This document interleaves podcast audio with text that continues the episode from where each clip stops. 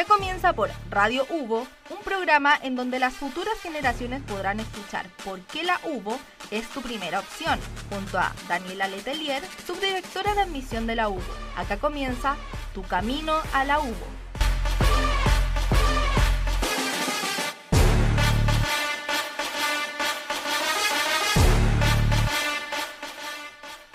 Hola a todos y a todas, ¿cómo están? Bienvenidos a este nuevo programa, Tu Camino a la UBO, tu primera opción. El día de hoy estamos con la directora de Escuela de Enfermería, Gloria Madrid. ¿Cómo estás, Gloria? Hola, bien, gracias, mucho mm. gusto. Igual, muchas gracias por estar con nosotros el día de hoy. Y vamos a ir ya directo al grano. Sabemos que enfermería es una de las carreras de mucho interés a nivel nacional. Si nos puedes contar un poquito sobre la carrera de enfermería, su rol de la sociedad, como para poner en contexto a, nuestros oyentes. Ningún problema. Mira, la verdad que la carrera tomó un plus eh, en la pandemia.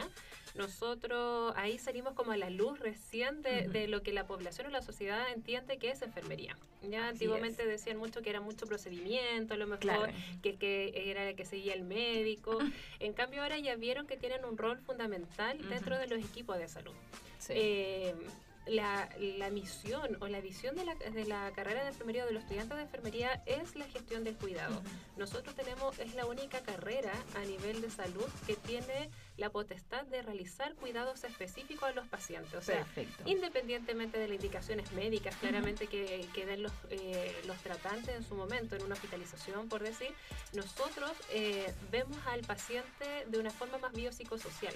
O sea, está, lo, está el tratamiento médico, pero también nos tenemos que hacer cargo de él como persona, educarlo dentro de su enfermedad para que no vuelva a recaer eh, por algún descuido del mismo.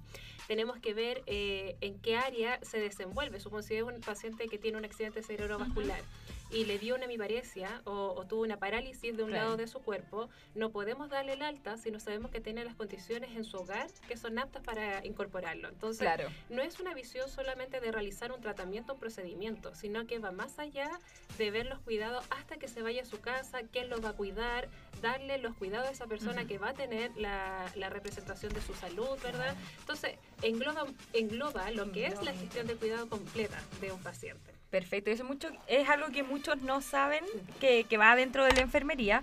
Por ejemplo, si yo fuese una interesada en la carrera de enfermería, ¿qué aptitudes, características debiese tener principalmente para saber que no, que no me estoy equivocando de carrera, por decirlo de alguna forma? Sí, ¿qué pasa? Que de repente sí, o de repente la misma sociedad te dice, estoy en enfermería porque vas a tener trabajo seguro. Claro. Pero enfermería y todas las carreras del área de la salud necesitan vocación.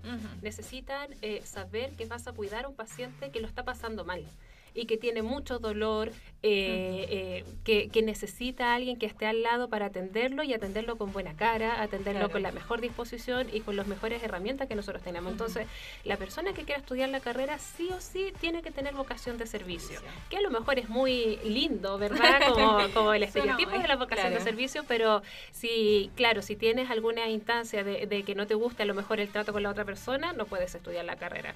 Si no te gusta a lo mejor ver a un paciente que en algún momento bueno, de su, de su momento por alguna terapia, vomite, supongo, no estés al lado de él porque no te guste. Claro. Entonces, hay muchas situaciones que nosotros tenemos que ponernos en el contexto de estar siempre al lado de nuestro paciente.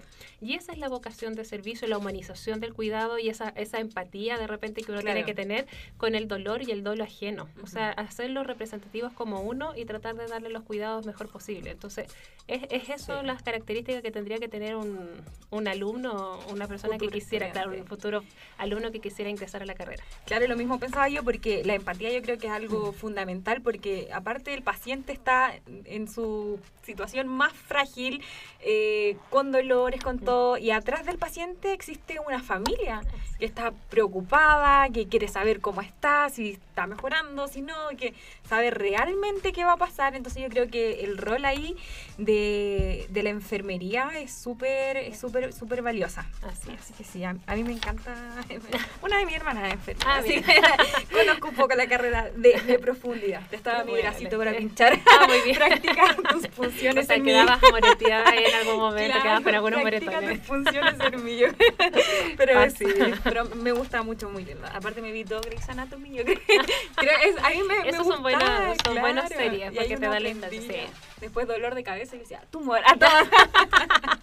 ah, claro. Como el Doctor House, Hay uno, hasta uno mismo se va enamorando de la carrera, yo creo, pero uno tiene que tener mucha vocación para poder estudiarla, porque por ejemplo yo lloraría así, no, ya no puedo salvar. Creo que no, no tendría esa, y ustedes tienen que tener esa característica, personalidad de, de, poder ya manejar las situaciones. Justo, porque maneja muchas situaciones de muerte. Nosotros siempre nos han dicho que tenemos que tener una parte un poco psiquiátrica, porque claro, manejamos muy, muy de cerca lo que es la muerte, el dolor de las personas. Entonces también es un tema que tenemos que nosotros mismos, nuestra, nuestras afecciones, a lo mejor nuestros problemas, cuando llegamos a atender al, al paciente, tenemos que dejarlas fuera. Entonces también esa como eh, doble obligación, que a lo mejor a ti te está pasando alguna situación particular en tu vida, pero llegas a tu trabajo y te olvidas, porque tienes a un paciente al, lado que te requiere y que te demanda eh, muchas atenciones, por tanto uno deja un poco de lado su vida para darle en pro al otro y eso, eso es lo enriquecedor. Enriquecedor lo de la familia que decías tú, de darles el apoyo, de repente, sobre todo en, el, en, lo que nos pasó en la pandemia, que no podían estar al lado de sus familiares. Terrible. Y que por una llamada, supón, les dabas eh, la instancia de estar muy triste, muy contento. Entonces, esa incertidumbre que les das a la familia y que tú no, no la hagas partícipe de su cuidado, claramente interviene un poco y te puede afectar hasta el mismo paciente que estás atendiendo. Entonces, eh, efectivamente es sumamente importante. Es un, rol muy, muy, muy importante. Sabemos que la carrera de enfermería se imparte en muchas universidades a lo largo de todo Chile, pero ¿cuáles son los elementos diferenciadores que tenemos acá en la carrera en, en la UBO? Que los estudiantes terminan diciendo, mi, la U me voy por la U, yo me voy por la U. Es mi primera opción. Mi primera opción. la U es mi primera opción siempre. Sí, mira, efectivamente la carrera eh, siempre ha tenido alta tasa eh, de personas que se quieren inscribir. Eh, y eso por eso hace que tengamos una buena oferta a nivel nacional. Eh, claramente que cada casa de estudio o cada carrera tiene su sello y eso es una potestad que se nos da porque tenemos diferentes modelos y teoristas que podemos reutilizar en cada uno de nuestros currículos. Es así como la, la, universidad, bueno, con su innovación curricular, ¿verdad? Que venimos trabajando desde el 2019, es una malla sumamente innovada, sumamente nueva, o sea, es una malla a portas a 5, 10, 15 años más. Por tanto, es una malla que está nueva, ¿ya? y es, está fresquita y eso le da a los estudiantes el sello de que todo lo que van a ver en la carrera les va a servir para su área profesional, porque está fundamentada en eso. Claro. En la visión de lo que se nos viene eh, en unos años más en la carrera. Eh, hablando de población, personas mayores, urgencias, ¿verdad? Eh, diferentes tópicos comunitarias, la importancia de comunitaria ahora. Entonces, nuestro sello efectivamente es la, es la atención comunitaria. ¿A qué se refiere? Es que nosotros vemos el modelo biopsicosocial, o sea, nosotros nos importa la rehabilitación y la curación de los pacientes, pero nos importa también en el dónde están insertos, nos importa la sociedad, en dónde van a estar, dónde se desenvuelven, cuáles son sus redes de apoyo. Ese es nuestro plus. ¿Por qué? Porque lo tenemos desde primero a quinto año, lo trabajamos así. Y ese es el sello, porque si tú les preguntas a los empleadores o, eh, cuando van a práctica, se les nota esa empatía que se forma al estar en contacto con el medio. Y no hacer una carrera que sea solamente de laboratorio científica, sino que a nosotros nos sirve estar en contacto con las personas porque así también eh, podemos ejercer mejor nuestro rol. Entonces, ese es el sello. Aparte, bueno, un, un currículum sumamente innovado, el sello comunitario que tenemos, todos nuestros docentes, la carrera de enfermería es una de las más grandes junto con obstetricia acá en la, en la universidad. Por tanto, tenemos una gran planta de académicos, ¿ya? De todas áreas disciplinarias. Nosotros en la escuela trabajamos a través de áreas disciplinarias. Entonces está el área de adulto, comunitaria, pediatría. Entonces, y todos nuestros docentes están capacitados disciplinarmente en eso y a la vez todos han eh, realizado posgrado. ¿ya? Entonces se han especializado tanto en educación como en su área de expertise. Esos son sellos eh, sumamente reveladores o, bastante potentes dentro de... ¿Qué más? Las prácticas, las simulaciones, más, más que las prácticas, las simulaciones clínicas que viene como una metodología reforzada y una metodología sumamente innovadora y muy buena para el área de la salud, es parte desde segundo año. Entonces los chicos que vienen con todas esas ganas de funcionar, de, de realizar procedimientos, claro, de meter las manos, eh, para no hacerlo con un paciente real, ¿verdad? Que tú le produces un dolor adicional al que ya traen, sino que utilizamos estos espacios que son seguros, ¿verdad? Donde Sí. el estudiante está tres o cuatro horas con un docente realizando el procedimiento. Y eso ellos lo pueden realizar desde el segundo año y obviamente a medida que vayan teniendo mayores conocimientos se les van dificultando un poquito más las simulaciones para que desarrollen el pensamiento crítico.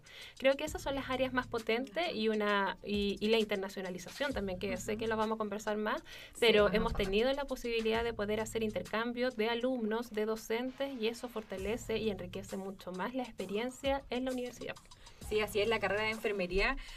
Uno que está constantemente en el departamento de admisión durante todo el año en las consultas por enfermería y cuando van a dar los resultados de enfermería es la primera que los alumnos corren a matricularse entonces siempre siempre está constantemente la gente pensando en la carrera está como súper eh, o sea, es transversal, siempre, siempre están, están los interesados y siempre hay campo, siempre hay trabajo, Sí. es una carrera súper, súper importante. Y ya que nos hablaste un poquito sobre la malla Ujú. y las prácticas, no sé cómo funciona, no sé cómo funciona esto en el caso de enfermería. Son prácticas progresivas, no sé si nos puede comentar un poquito Ok. más sobre eso. Mira, dentro de la malla hay una parte que es la eh, que son las asignaturas de prácticas integradas que se Ujú. llama que las realizamos para descomprimir un poco lo que es la teoría y darle el énfasis en lo que son las prácticas, ya sea en simulación o en campo clínico, porque ambas son prácticas, solamente Claro. que una la haces en un espacio seguro e intencionado, donde tú quieres que el estudiante sepa demostrar algo y lo haces así, versus las prácticas clínicas que van a los centros, los diferentes centros en convenios que nosotros tenemos y ahí el, el estudiante la verdad que ahí tiene la oportunidad de conversar con un paciente, más De que realizar a lo mejor mayores Claro. procedimientos por los derechos y deberes del paciente, ¿verdad? Que eh, es un poco más complicado porque tienen el derecho a, de- a a decir si quieren o no quieren que lo atienda. Claro. Eh, adicionalmente, pero ahí tienes la posibilidad de poder estar en forma real con un paciente, de poder sacar una entrevista, poder conversar con ellos o poder realizar un cuidado adicional, ese es un plus. Entonces, nosotros la malla está estructurada que estas prácticas integradas partan de segundo año. Segundo año es completo solo en simulación clínica, entendiendo que los chicos todavía no tienen todas las herramientas para tomar un paciente con alguna Claro. patología en particular. Tercer año eh, hacemos el mix. Primero simulación clínica y después van a práctica. Ya Ay, ahí, ahí ya hacemos como el mix, ¿verdad? Ellos Claro. ya tienen un año de haber Claro. tenido sus fundamentos básicos y sus conocimientos básicos para poder eh, estar frente a un paciente. Y dos prácticas en laboratorio anteriormente. Claro, claro, o sea, Ya tienen su expertise. Claro. Y ahí después van a prácticas clínicas que nosotros las hacemos por áreas. Entonces parten primero con eh, comunitaria, ¿verdad? En los centros comunitarios ya sean. CESFAM, ¿verdad? SAPU. Eh, posterior a eso eh, van a las prácticas de médico quirúrgico, ya que es toda el área de adulto. Ujú. Eh, y, y siguen manteniendo simulación, después tienen la simulación de pediatría y después se van a, a prácticas de urgencia, ¿verdad? Y ya en el último en el último año les abrimos un poco el abanico de posibilidades y ellos eligen dónde quieren realizar su práctica preprofesional. Ah, claro. O sea, esa es como la idea. O sea, el currículum completo está basado en simulación clínica porque es una metodología que nos sirve para poder eh, eh, poder decir específicamente qué es lo que queremos eh, encontrar con el estudiante, qué queremos enseñarle, y las prácticas que van a campos clínicos, ¿verdad? Que son estos convenios que tenemos con eh, centros hospitalarios externos. Perfecto. Eso es súper importante porque a diferencia de otras universidades acá en la UO, acá entregan el, el hospital, la clínica donde van a tener que desarrollar su práctica. No tienen que ellos ir a buscarla como en otras instituciones se da. Y eso cuando uno lo conversa con los estudiantes de las carreras de, de la Facultad de Salud, de Ciencias de la Salud, lo agradecen mucho porque no tienen que ir ellos buscando su, su Sí. propio espacio, por decirlo de Eso forma. es súper importante. Nosotros, mira, actualmente, por decir, yo siempre les digo, porque siempre es un tema con los chicos con los campos clínicos. Entonces, yo les digo, actualmente la carrera en el quinto año tiene 322 estudiantes, rotando en su internado profesional. Oh. Y van a salir todos este año. Por tanto, las generaciones más chicas ya Claro. bajan a 150 Ujú. y después bajan a 80. Entonces, porque cada vez estamos obviamente disminuyendo Sí. el ingreso. Eh, eso hace que si ya para 300 tuvimos 100% de campos clínicos, tenemos la posibilidad de poder estar con toda su malla cubierta con campos clínicos. La autogestión es súper importante porque dentro de la pandemia se dio la instancia de que como muchos estudiantes son, fuera, son de fuera de Santiago, Claro. por este tema de los traslados, de, de estar con la familia. ¿verdad? Eh, pudieron realizar la autogestión fuera de Santiago. Mm. Se les dio esa posibilidad. No porque no tengamos campos clínicos, que eso es lo que tú haces, Claro. les haces el hincapié, no por eso, sino porque les dimos las facilidades a que en- estando en una situación de pandemia, en que es. todavía, se está- todavía estamos en esta situación, eh, les damos la posibilidad de que si ellos están fuera del territorio nacional, o sea, del territorio de Santiago, perdón, y tienen la posibilidad de autogestionarse, lo puedan realizar sin problema. Perfecto, entonces ahí para todos los gustos, para quienes son de región, para todo, eso es lo bueno de la universidad. Vamos a seguir conociendo más sobre la carrera de enfermería, pero ahora los voy a dejar con Te Felicito de Shakira.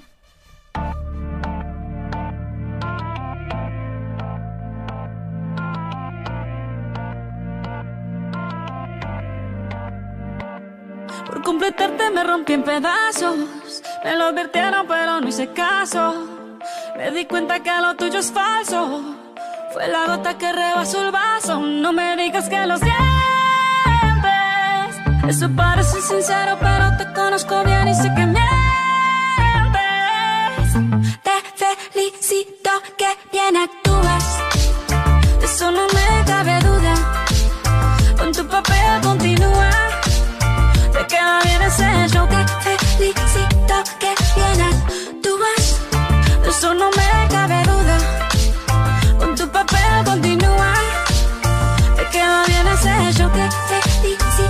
filosofía barata no la compro Lo siento en esa moto, ya no me monto la gente de dos caras no la soporto. Yo que ponía las manos al fuego por ti. Me tratas como una más de tus antojos. Tu herida no me abrió la piel, pero sí los ojos. Los tengo rojos. De tanto llorar por ti y ahora resulta que lo sientes. Suena sincero, pero te conozco bien y sé que mientes. Te felicito que bien actúas. De eso no me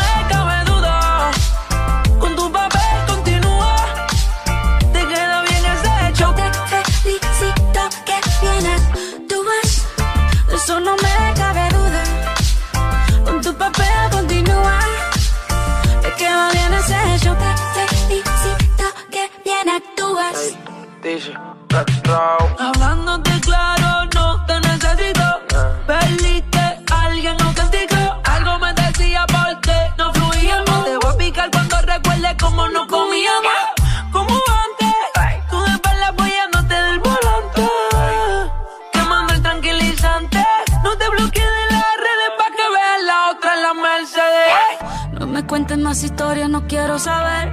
Cómo es que he sido tan ciega no he podido ver.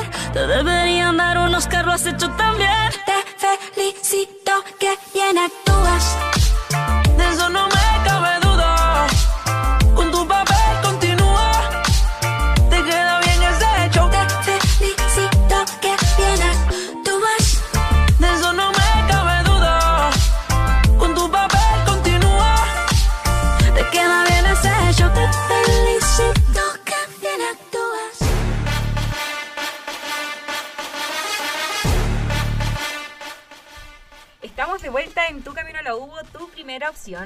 Eh, recuerden que estamos con la directora de Escuela de Enfermería, Gloria Madrid. y Ya hemos conocido un poquito sobre el rol de la enfermería, qué es la enfermería, que es mucho más que lo que conversábamos mientras la canción, que solamente funcionar. ¿Lo dije bien, cierto? Sí, Funcionar. sí, muy bien, muy bien. que solo eso, ya hemos conocido los elementos diferenciadores que tenemos acá en la universidad. Y ahora podemos hablar un poquito sobre la internacionalización, como lo mencionamos anteriormente. Sabemos que la universidad tiene mu- más de 132 convenios. Ah, ya me lo sé memoria, Más de 132 convenios de internacionalización, tanto Latinoamérica como Europa. Eh, ¿Cómo funciona en el caso de enfermería? Porque, por ejemplo, para la carrera que estudio yo, periodismo uno dice como ya es más, pero enfermería, que es diferente quizás en todos los países, que- ¿cómo Sí. funciona ahí en ese caso en particular? Mira, lo que hemos eh, hecho con las otras universidades, nosotros tenemos muy buena eh, relación con muchos países, por lo mismo, por estos intercambios, por los mismos trabajos colaborativos académicos que realizamos. Lo que hemos hecho eh, fuertemente y potenciado es, es al estudiante de quinto año. ¿Por qué? Porque es mucho más fácil, porque él lo único que va a hacer es su práctica profesional. Claro. En todo el año. Haces dos prácticas profesionales. ¿Cuánto dura una práctica profesional de enfermería? En, eh, en la práctica profesional, en el quinto año, son dos meses y medio, tres meses. Ah, es Ya, eh, claro, pero les dan la posibilidad de poder ir al alumno tranquilo esos tres meses, realizar su Perfecto. práctica allá y volver y hacer la otra acá. Entonces, y en un año. Sí. Entonces tienes la posibilidad de moverlo. Ujú. Distinto es con los chiquillos más eh, de tercer y cuarto año que tienen una gran carga académica y que es muy difícil compatibilizar 100% las mallas con las otras mallas eh, del extranjero, no porque tengamos diferentes asignaturas, sino que las tenemos en diferentes semestres. Claro. Entonces, ese es el único, el único pero. No obstante, nosotros hacemos, bueno, tenemos proyectos de investigación, es decir, de hecho, en octubre nos vamos a Colombia, muy bien, nos vamos a ir para allá a conocer, a, a poder, y vamos a tener una semana en donde vamos a poder, bueno, exponer diferentes temáticas, ¿verdad? Tanto los intereses de ellos como los de nosotros, y vamos a llevar a cuatro estudiantes. Ay, qué entretenido. si becados necesitan también. cubrir. Si ¿Puedo quieren a cubrir? sí, por supuesto.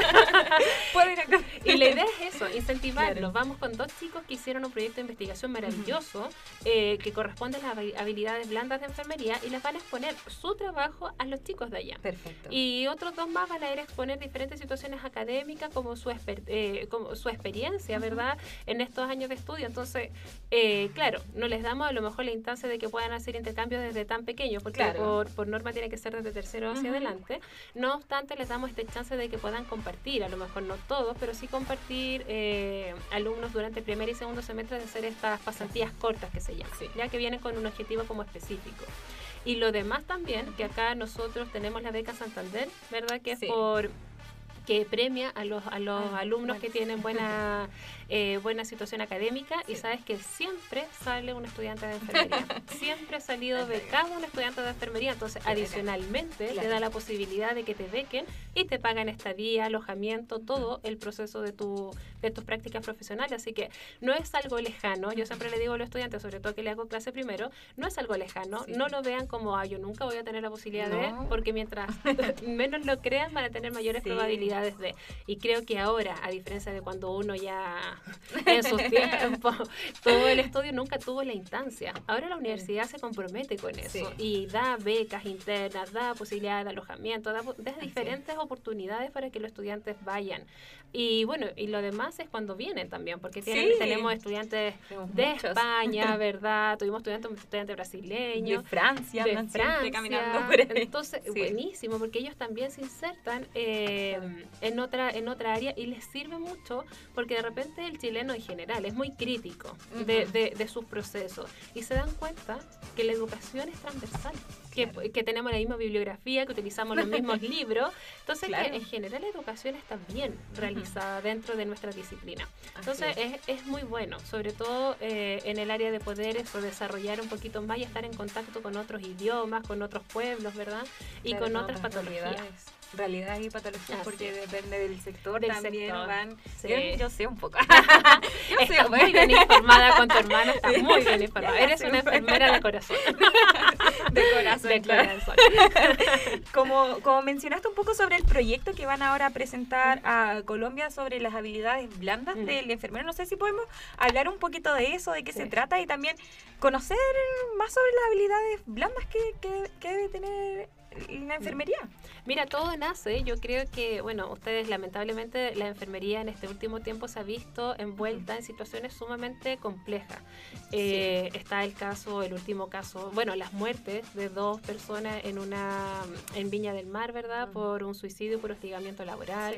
Eh, el tema de otra enfermera que mandó a matar a una colega, que era Claro. por lo demás era otro enfermero. Sí. Eh, entonces, claro, llegó un punto en que nosotros pensamos en dónde perdimos el rumbo.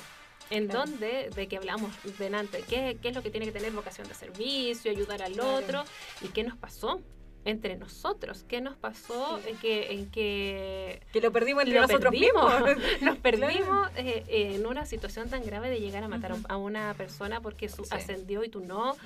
Eh, y es muy heavy. Sí. Entonces ahí, bueno, eh, los mismos chicos de cuarto tenían la posibilidad de poder realizar un proyecto investigativo que lo desarrollen en un año y medio. Perfecto. Y dentro de eso ellos vieron que hay habilidades académicas que son transversales en la malla, ¿verdad? Que son con los, con los valores higienianos, ¿verdad? El respeto, el mérito y todo. Claro. Pero adicionalmente se vio y se estudió que habían habilidades que eran específicas de la disciplina y que esas tienen que ser desarrolladas en algún momento y tienen que ser evaluadas. Entonces, dentro de eso, bueno, está la empatía. Verdad que uno habla de empatía, de ponerse en el lugar del otro y lo defines como súper bien en cinco segundos y lo crees. Sí. Pero pucha, mucho difícil ponerlo en trabajarlo, trabajarlo, ponerte efectivamente en el caso de la otra persona cuesta. Claro. El trabajo en equipo cuesta mucho. De repente te dicen, no, si yo tengo buena, buenas relaciones interpersonales, pero dale, vamos a hacer un producto y vas a ver que tienes muchas situaciones ahí complejas. Que-. Entonces, son diferentes eh, temáticas o puntos que uno las trabaja habitualmente, pero tienes que empezar a trabajarlas para darle el plus a la carrera. Entonces, e- ellos hicieron ese trabajo que es muy bueno eh, y que nos va, nos va a favorecer mucho también en el currículum de nosotros, lo vamos a tomar, vamos, vamos a tra- tratar de publicarlo, ¿verdad? Y que los mismos chiquillos se sientan ahí en congreso y lo presenten porque es un tema que está muy En en boca ahora y que tenemos que volver a reencantar con lo que somos por esencia. O sea, no Así puede es. ser que tú te, te estés tratando de salvarle la vida a una persona, pero por otro lado estés tratando de matar a otra. No, es- Claro, es, es no, no, irracional. o maltratar eh, verbal o psicológicamente a una persona y que lo sepas que lo estás haciendo Claro. y no te importe. En el ambiente laboral. en el ambiente laboral muy, muy, muy complejo, ha estado muy competitivo y no es la esencia de la carrera. Entonces es volver a la esencia, volver a la humanización de los cuidados, ¿cachai? Pero la humanización de los cuidados primero con nosotros.